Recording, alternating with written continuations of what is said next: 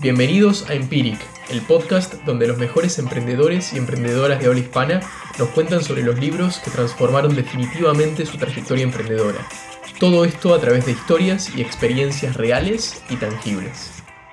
En este episodio nos acompaña Ismael Briasco, fundador de PsychoFXP, uno de los primeros foros de Internet, y actual fundador y CEO de LinkedUp y Big Smart Labs. Además, Isma es coach ontológico y consultor de transformación digital, experto en LinkedIn. Isma nos va a contar cómo descubrió el libro Los Cuatro Acuerdos de Don Miguel Ruiz en un momento donde estaba buscando reencontrarse con él mismo, y a su vez cómo el libro le dio un marco para gestionar sus emociones. No te pierdas el episodio si te interesa la inteligencia emocional. Si te gustó este podcast, te pedimos que nos sigas por Spotify y nos des tu feedback por Instagram.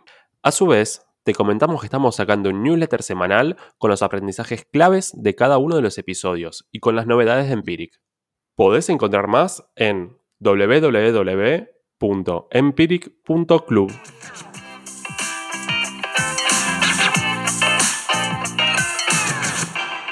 Isma, ¿cómo estás? Un enorme gusto tenerte en el podcast. ¿Podrías empezar con una breve introducción tuya?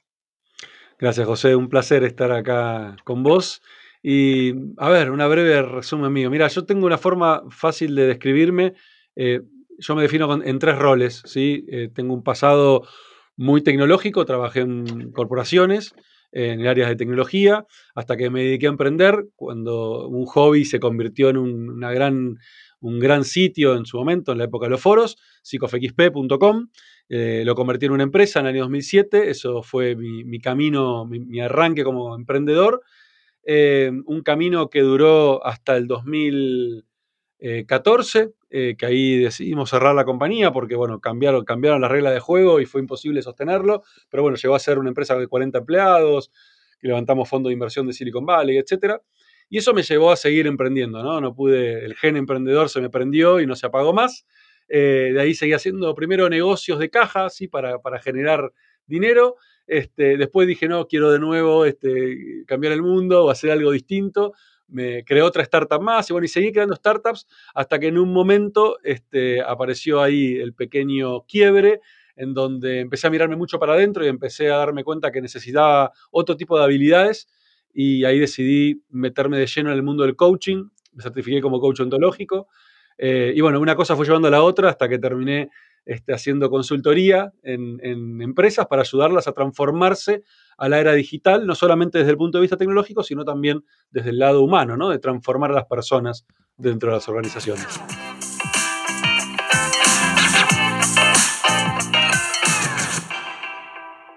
La verdad que justo tu caso me parece súper interesante porque no solamente sos un emprendedor serial, sino que pasaste realmente por un montón de, por un montón de experiencias y un montón de realmente momentos de tu vida como muy diferentes. Así que súper entusiasmado por, escuchar un poco del libro y también las experiencias que tenés sobre esos. Eh, un poco sobre el libro que elegiste. Mira, el libro se llama Los cuatro acuerdos de la sabiduría tolteca, de don Miguel Ruiz. Es un libro que, descubrí eh, caminando o transitando los caminos de la espiritualidad este, esto de mirarme para adentro y reencontrarme conmigo. Este, me encontré con este libro que, tiene una, sabiduría muy interesante, que está basado en la sabiduría de los toltecas, que era una, era una, civilización indígena previa a los aztecas, que ellos se definían como guerreros de la palabra. Si Ellos no utilizaban armas, sino que utilizaban su palabra y sus experiencias como una forma de este, poder luchar contra la ignorancia o contra este, la, manera de, ver las cosas en el mundo. Eh, y desarrollaron estos cuatro acuerdos que ahora se los voy a contar, este, que de alguna manera me pegaron muy fuerte en mi vida, en ese momento de mi vida, eh, y, los incorporé como una especie de, eh, de mantra personal o como una especie de guía personal de esta es la manera que yo quiero vivir o la manera que yo quiero eh, eh, proceder en, mi vida, al punto de que me lo tatué, o sea, lo tengo tatuado en mi brazo, los cuatro, los cinco acuerdos, porque en realidad hay un quinto, un otro libro más que se llama El Quinto Acuerdo, que es una recopilación de los cuatro más un nuevo acuerdo. Este, pero bueno, eh, ese, es el libro que traje, que traje para conversar hoy. ¿Nos podés contar un poco ahora cuáles fueron las... ¿Cuándo leíste el libro? ¿Qué, qué experiencias tuviste a partir de eso? ¿Qué quiebre generó en vos? ¿O cómo te inspiró? ¿Cómo te transformó? ¿Cómo eso impactó por ahí en tu trayectoria emprendedora o en el proyecto que estabas haciendo en el momento? Primero, está bueno generar un poco de contexto sobre el libro para poder entender eh, el por qué me generó todo ese impacto, ¿no? Eh, y, lo voy a hacer rápido contando los, qué son los cuatro acuerdos, porque si no es como que queda sin, sin entenderse el libro. Eh, los cuatro acuerdos, como te decía, es una filosofía de vida de alguna manera.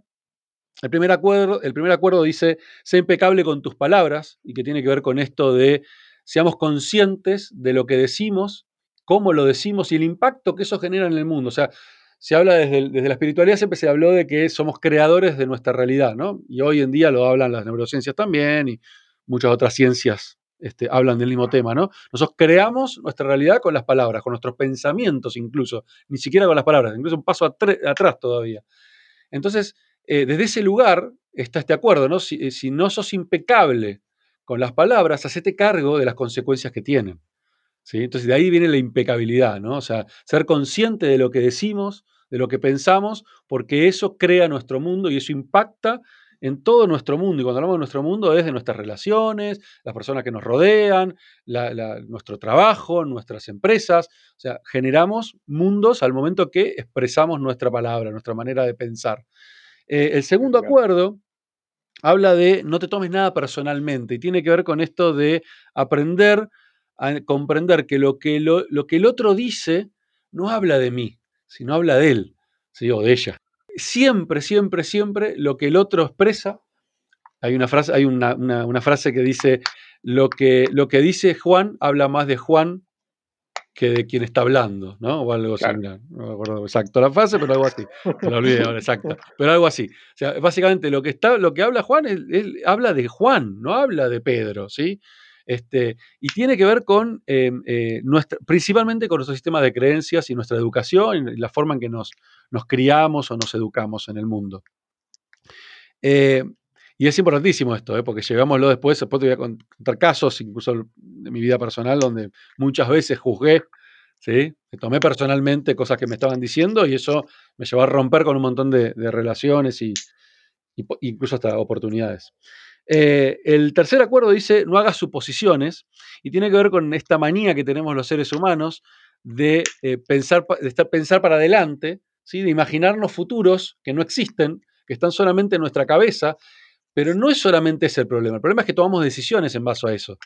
Yo, yo me imagino, uy, no, uy, José, cuando me entreviste para el podcast, y seguramente me va a venir con esta pregunta que es capciosa y, yo sé, me va, a poner, me va a poner entre la espada y la pared. Entonces, no, antes de empezar, yo lo voy a tratar mal para poner en una situación incómoda, cosa que no se anima a preguntarlo. Y me armé todo un mundo en mi cabeza y de golpe José, cuando empezó a hablar en el podcast, nunca me hizo esa pregunta. Y yo capaz que tomé un montón de decisiones basándome en ese supuesto que tenía en mi cabeza, ¿sí? Y por ahí arruiné una hermosa posibilidad de tener una charla fantástica con vos, porque estaba a la defensiva de algo que nunca fue realidad, más que en mi cabeza. Llevemos esto a todos los entornos de nuestra vida en los cuales armamos un montón de ideas de cosas que pueden llegar a suceder y después no son realidad. Este, y muchas veces incluso sucede totalmente lo contrario a lo que nos imaginamos. Entonces, lo que habla este acuerdo es, en vez de hacer suposiciones, sacate la duda. Preguntar al otro, che, escúchame esto que dijiste. ¿Quisiste decir esto o yo te interpreté mal? seguramente, si lo preguntas, te vas a encontrar una respuesta sorprendente. Muchas veces, el 95% de las veces me aseguro a decirte distinto a lo que te imaginabas. Porque muchas veces tenemos el, eh, suponemos en base a nuestros sistemas de creencias, con lo cual es, este, es muy difícil que sean los mismos que los del otro. Después está el, el, cuarto acuerdo que dice, haz tu máximo esfuerzo, que tiene que ver con esto de hacer lo máximo que podés para cada situación. ¿Y qué es lo máximo? Lo máximo es, no hagas de menos, porque si vos sabés que podías dar más y sabés que hiciste de menos, si esa situación que vos querías que tenga X resultado no se da, y te vas a dar con el látigo, porque vos sabías que podías dar más. Y sabías que te echaste el chanta y sabías que, bueno, bueno, hoy no laburo, ocho horas, hoy, hoy laburo cuatro. Y después ese proyecto no sale y te vas a querer matar porque sabías que podías haber trabajado ocho. Ahora, no te esfuerces de más porque te podés quemar también y podés gastar demasiada energía. Y encima, si después encima no sale y terminaste enfermo, terminaste con un nivel de estrés tremendo, te vas a arrepentir y también te vas a dar con el látigo. Vas a decir, ¿por qué? ¿Por qué me pasé de rosca? Yo sabía que me estaba sabía que, que la realidad es esa, ¿eh? somos conscientes cuando nos estamos pasando o somos conscientes cuando estamos dando de menos. Entonces es, hacer tu máximo esfuerzo. Es el famoso, viste, la, milla extra. Haz ese kilómetro de más, porque sabes que podés dar ese kilómetro de más. Pero no te pases de la raya ni tampoco te quedes sin darlo porque sabías que podías. Entonces es eso, ¿viste? Entonces, ¿qué pasa? Si después se da el resultado y diste tu máximo esfuerzo, vas a estar feliz de haberlo dado. Y si no se da el resultado, vas a estar feliz también, porque sabes que diste tu máximo esfuerzo. Sabes que hiciste lo máximo que podías. Ya no, ya no está en tus manos que el resultado no se dé. Y después aparece este quinto acuerdo, que aparece en el otro libro, pero que está buenísimo porque dice, que también lo tengo tatuado, que dice, sé escéptico pero aprende a escuchar.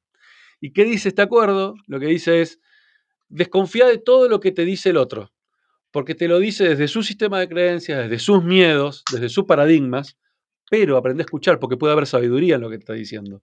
Pero no tome todo literal y sabe que te lo está diciendo desde esos parámetros. ¿sí? Pero siempre deja esa ventanita abierta porque puede haber sabiduría en eso. Eh, y ese, eso se trata del quinto acuerdo, que es un poco el resumen de, de estos, un cierre para estos cuatro. Eh, y yo lo tomé como un método de vida. O sea, hoy lo, lo, incorporé y, lo tengo tatuado para ayudarme cada vez que me encuentro que me desvío o me estoy, o estoy cayendo en la tentación de suponer, etcétera, mirarme el brazo y decir, misma. ¿Podrías contarnos de alguna de estas experiencias? Primero, ¿cuándo leíste este libro o cuándo fue la primera vez que lo leíste? Mira, no tengo un recuerdo exacto de cuándo lo leí por primera vez, pero tengo una idea, que más o menos creo que fue en el año 2009, cuando arranqué un proceso mío personal muy fuerte, de, espiritual, ¿no? de, encontrarme conmigo mismo. Eh, y recuerdo, sí recuerdo que la primera vez que lo leí, lo leí como una novela.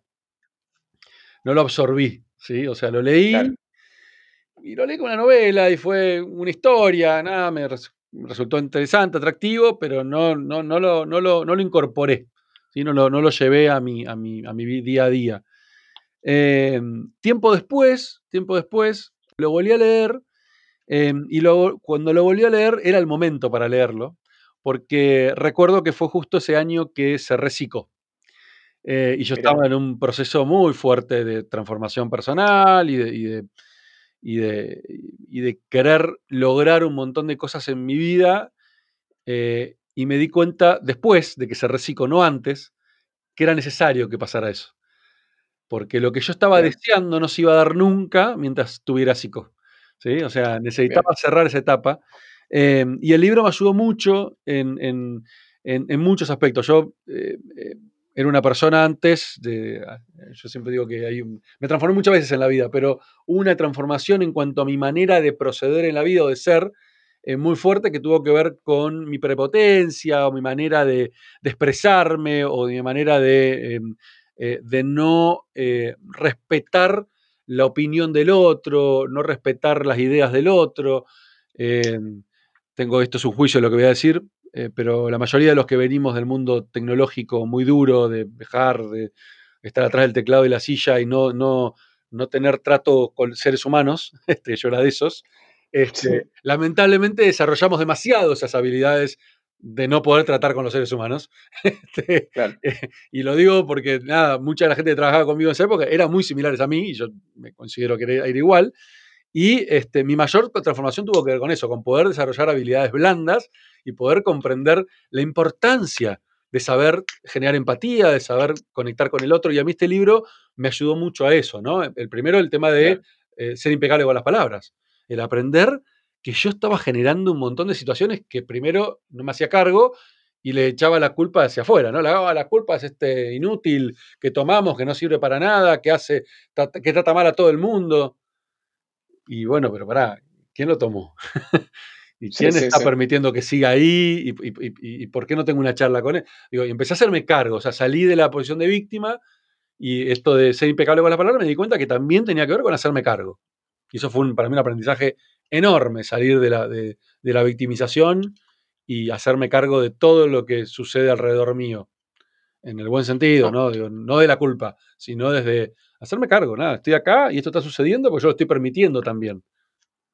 No, y me imagino que ese, ese cambio también en la, percepción de por ahí no sentir Eh, no, no desde el punto de vista de la culpa, sino desde de dejar por ahí un montón de, pensamientos que tenías de lado, seguro que te habilitó a poder construir la, siguiente etapa, ¿no? Pero totalmente, era, era hiper necesario. Que después tuvo otros aprendizajes, ¿no? Porque también, eh, eh, por lo menos mi persona, soy un tipo muy pasional y, viste, cuando ya paso de un extremo al otro, este, o sea, te puedo estar diciendo hace dos meses atrás, no, nunca en mi vida voy a hacer esto. Y después, viste, vino la oportunidad y, aprendí a sacarme ese juicio de nunca. Y dije, che, pero pará, claro, yo estaba mirando esta cara del iPhone. Nunca lo había mirado de este lado. Ah, che, está bueno este lado también, ¿eh? Yo me, era, era, de los que decía, nunca voy a tener un iPhone. Era fanático de, por ejemplo, era fanático de Android y era defensor de Android a morir. Ah, me acuerdo un día, un ex socio, Ari Perelman, me dijo, Isma, vamos al Apple Store, comprátelo, total, si no te gusta, volvés en una hora, lo devolvés y te devuelven la plata. Bueno. Y ese día tengo iPhone. Y nunca. Este, y así me pasa con mil cosas, ¿no? Cada vez menos, pero esto no sé, de hacer juicios sobre las personas. Incluso como coaches, ¿viste? aprendemos también a, ser conscientes de los juicios. Y hoy soy muy consciente de los juicios. Y a veces tengo juicios sobre gente y, sé que probablemente si lo conozco se me va a dar vuelta. Pero bueno, mientras no lo conozca, sigo manteniendo el juicio. Y ya me pasó varios este, con personas este, este, muy conocidas incluso, este, que he tenido juicios de lo que veo afuera, de la imagen que dan, y cuando los conocés, viste, decís, wow, nada que ver. Nada que ver. y bueno, pero es, es, aprender a eso, ¿no? También eh, em, no está mal tener juicios, somos seres humanos y somos, por naturaleza, enjuiciamos, pero ser conscientes de que expresar ese juicio hacia afuera puede tener consecuencias. Este, y eso es clave. Isma, contanos un poco también sobre cómo en un momento hablaste de oportunidades, ¿no? Estos cuatro o cinco acuerdos, ¿qué oportunidades sentís que, te abrieron o qué por ahí desafíos sentís que te hicieron, te ayudaron a superar, ¿no? Mira, particularmente el segundo y el tercer acuerdo, el segundo acuerdo que dice no te tomes nada personalmente y el tercer acuerdo que dice no hagas suposiciones, más el tercero que el segundo, em, no hacer suposiciones para mí es clave, ¿no? Porque muchas veces desde las suposiciones cerramos puertas de los juicios, incluso los juicios, o tenés juicios que son juicios de, que pueden abrir posibilidades, pues son juicios de juicios que el juicio, el juicio per se no está mal. Lo que, lo que no hay nada que esté mal ni nada que esté bien, de hecho. Eh, eh, lo que, el, problema es cuando uno hace juicios que cierran, ¿sí? Cuando yo te digo a vos, y yo ahora te miro y te digo, che, José, la verdad me molesta mucho este, ver lo que tenés ahí atrás mientras estamos filmando. Please, correlo. Sí, bueno, puede que vos te ofendas con eso, o sea, lo hice suave, pero podría haberlo dicho de una manera despectiva. Claro, y, vos te podés ser ofendido, digo, y eso es un juicio, porque ¿quién soy yo? Eso es un juicio mío. Y vos podés ofenderte, y ese juicio cerró una oportunidad enorme a futuro con vos, o sea, tranquilamente. Y después hay otros juicios, ¿sí? Que pueden abrir posibilidades, ¿sí? Yo te puedo decir, che, José, ¿me permitís este, que te haga una acotación sobre tal cosa y vos me decís, sí, más dale, che, estaría espectacular para el próximo, ahora ya está, no te da drama, pero por ahí para el próximo que puedas correr eso, este, porque la verdad que está buenísimo, me encanta el podcast, está bueno, y eso por ahí le genera una imagen que no está buena, no sé qué, y cambió por completo, o sea, te dije lo mismo, te lo dije igual, o sea, te dije lo mismo, en el fondo te dije lo mismo, pero cambió la manera, es un juicio que abrió posibilidad, no la cerró, porque te estoy ayudando a que mejores el podcast, digo, entonces, e, eso para mí fue clave, el poder entender, este, el sacarme las oposiciones de encima y por otro lado, el, no tomarme las cosas personalmente, entender este, que muchas veces por ahí el otro está en una emoción. el otro día pasó, mira, un ejemplo claro y, totalmente cercano hace una semana atrás con un cliente este, que tenía que hablar con ese cliente porque me tenía que, me tenía que pagar los próximos tres meses de trabajo. Em, y bueno, y me vino con un planteo, no, bueno, yo te le había cobrado un dólar, entonces me dijo, no, mira, Isma, no te puedo pagar dólares, no sé qué, este, hagámoslo, este, dólar Banco Nación. no, mira, todo bien, pero no. no, bueno, y se me cerró y se puso loco, o sea, y, se enojó y me cortó el teléfono. Y, y Ismael de hace 10 años atrás, o no sé si tantos, un poquito menos incluso, hubiera inmediatamente levantado el teléfono, hubiera marcado su número otra vez, marcado, escúchame qué viejo que soy, eh, hubiera este, tipeado su número otra vez este, y lo hubiera puteado. ¿sí? Lo hubiera dicho, flaco, ¿quién soy para cortarme el teléfono? Y no, el Ismael de hoy dijo, ok, claramente no es el día de él, se habrá peleado con alguien, pues yo estaba seguro que conmigo no era, lo sentía incluso, ¿no? no es conmigo, fui yo el, el escapatorio. Entonces me quedé en el molde, dije, no lo voy a llamar, deja que pasen horas. Es más, le voy a decir a mi socio que lo llame para evitar el roce. Habló con mi socio y a los cinco minutos me estaba llamando y mandando un mensaje pidiéndome mil disculpas, bla, bla, bla, bla, bla, bla. bla. Eh, y eso, te lo aseguro, que tuvo que ver con estos aprendizajes que me dio este libro y otras cosas más que también están asociadas a este libro, ¿no? Pero que tiene que ver Obvio. con esto de este, aprender a gestionar las emociones, aprender a no tomarme las cosas de manera personal, a no reaccionar, viste, intempestivamente, este, que eso te cierra posibilidades. Y este cliente es un cliente que podría, o sea, si yo lo llamaba y lo puteaba, obviamente se terminaba el negocio ahí y no trabajaba más con este cliente. Y sin embargo, de esta manera, nada, se abrió una posibilidad y yo estoy seguro que vamos a seguir trabajando dos o tres años más seguro.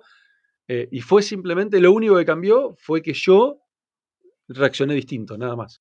Isma, ¿a emprendedor o emprendedora le recomendarías este libro o en qué momento? No, para mí este es un libro, eh, de hecho lo he regalado. eh, tengo, Mirá. tuve varias versiones y, y lo he regalado. Bien. Hay, dos libros que regalo, este y El Principito. Em, pero este libro, eh, para mí es un libro que trasciende todo tipo de fronteras. Em, es un libro que le sirve a emprendedores de cualquier índole, que le sirve a, además, ojalá mis hijas lo leyeran, este, adolescentes, para enfrentarse al mundo ya con otro tipo de, me- de mentalidad. y- em, es, es un, es un ATP, ¿no? Es un apto para todo público. este, creo que sería espectacular que todas las personas, este libro o, o- muchos libros que hablan de lo mismo, o sea, esto no inventó nada, simplemente le puso un nombre, pero muchos hablan de esto, ¿no? El coaching habla también de esto, o sea, cuando dice coaching me encontré 100%. Que el coaching me, vino a contar lo mismo que yo ya había leído en el libro y mil cosas más, ¿no? Por supuesto. Eh, pero yo creo que tiene que ver con desarrollar la inteligencia emocional. Eh, Creo que la clave de todo esto, en el fondo, en el fondo, es trabajar la inteligencia emocional. Y sería importantísimo para mí que todos los emprendedores, antes de hacer un MBA, antes de la carrera universitaria, antes de ponerse a hablar con mentores, muchachos, muchachas, lean libros relacionados a cómo gestionar las emociones. Somos seres, emo- somos seres emocionales, por naturaleza. Isma, una vez más, mil gracias por haberte acercado y haber compartido tu experiencia y también este libro. La verdad que está muy, muy bueno. De nada, José, un placer también y un saludo grande a toda la, la audiencia. Y me dieron ganas de leer el libro de nuevo. Gracias por haber escuchado este podcast. Esperamos que la experiencia compartida te haya resultado relevante para tu vida emprendedora y que te haya inspirado a seguir leyendo y aplicando ese conocimiento. Te esperamos la semana que viene con otro episodio de Empiric, el podcast donde los mejores emprendedores y emprendedoras de habla hispana nos cuentan historias de los libros que los transformaron.